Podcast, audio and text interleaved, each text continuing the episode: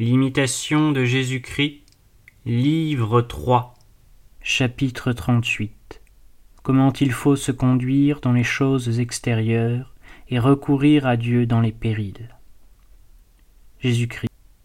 Mon Fils, en tout lieu, dans tout ce que vous faites, en tout ce qui vous occupe au dehors, vous devez vous efforcer de demeurer libre intérieurement et maître de vous-même, de sorte que tout vous soit assujetti et que vous ne le soyez à rien.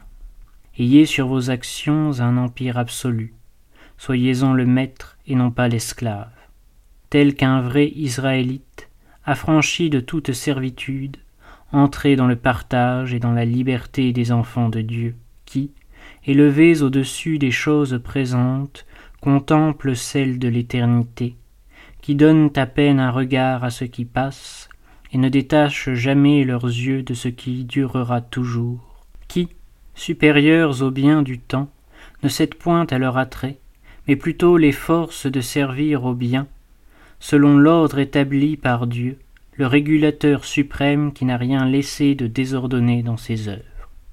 Si, dans tous les événements, vous ne vous arrêtez point aux apparences et n'en croyez point les yeux de la chair sur ce que vous voyez et entendez, si vous entrez d'abord, comme Moïse, dans le tabernacle pour consulter le Seigneur, vous recevrez quelquefois sa divine réponse, et vous reviendrez instruit de beaucoup de choses sur le présent et l'avenir car c'était toujours dans le tabernacle que Moïse allait chercher l'éclaircissement de ses difficultés et de ses doutes, et la prière était son unique recours contre la malice et les pièges des hommes.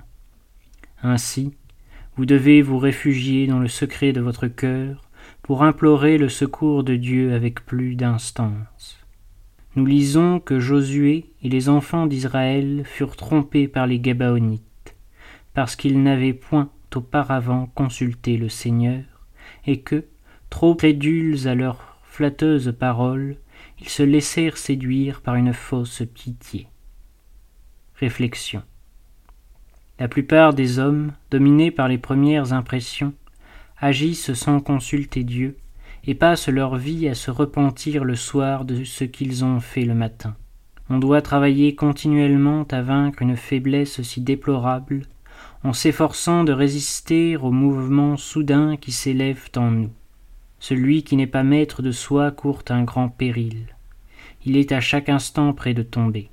Il faut s'exercer à vouloir, à dompter l'imagination qui emporte l'âme, à soumettre le cœur et ses désirs à une règle inflexible. Mais que ferons-nous, pauvres infirmes, si nous ne sommes aidés, secourus? De nous-mêmes nous ne pouvons rien.